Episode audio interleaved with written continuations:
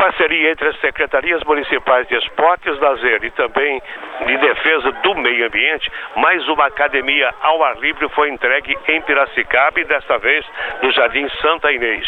E nós conversamos com o doutor Pedro Melo, secretário municipal de esportes e também de saúde. Doutor Pedro, qual é a importância desses equipamentos tão solicitados pela população? São equipamentos extremamente importantes. Essa é a 92 segunda academia inaugurada em Piracicaba.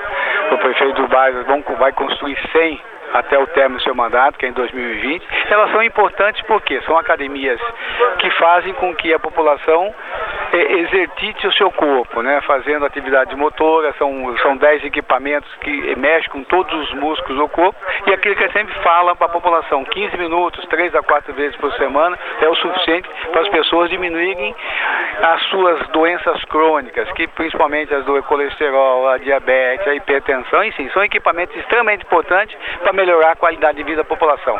E o prefeito está construindo esses espaços em todos os bairros da cidade, inclusive a pedido da própria população, juntamente com os nossos vereadores, mostrando que a população gosta da atividade física e Piracicaba é referência. Né? Então, essas, essas estruturas construídas por toda a cidade, Piracicaba é um clube a céu aberto, sempre falo isso, que todos os bairros da cidade têm um espaço de lazer semelhante a esse e, consequentemente, é importante na qualidade de vida porque a população está aumentando a faixa etária. E para aumentando a faixa etária, você tem que ter atividade motor importante para que você possa ser independente, não caia quando vai tomar banho, aquele, aqueles pequenos esforços que às vezes as pessoas que não fazem atividade física têm dificuldade em fazer. Então é muito importante que ele se faça atividade motora nessa academia, que é uma academia leve, que a gente chama, e que todas as pessoas podem fazer. Agora, é equipamento voltado especialmente para o público adulto?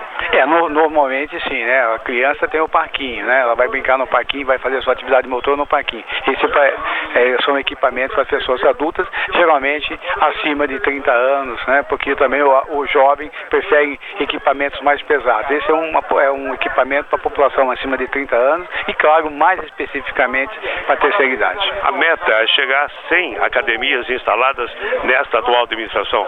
Sim, o Bajas é, disse que vai construir 100, eu acredito, e tá, todas já estão programadas. Faltam apenas oito, né? Nós estamos ainda em outubro de 2019, nós temos o um mandato aí até dezembro de 2020. Consequentemente, com certeza, nós vamos até ultrapassar essa 100 e a gente tem essa expectativa que aconteça. Nós falamos com o secretário municipal de Esportes, Lazer e Atividades Motoras, doutor Pedro Melo. Repórter Tarciso Chigarinelli.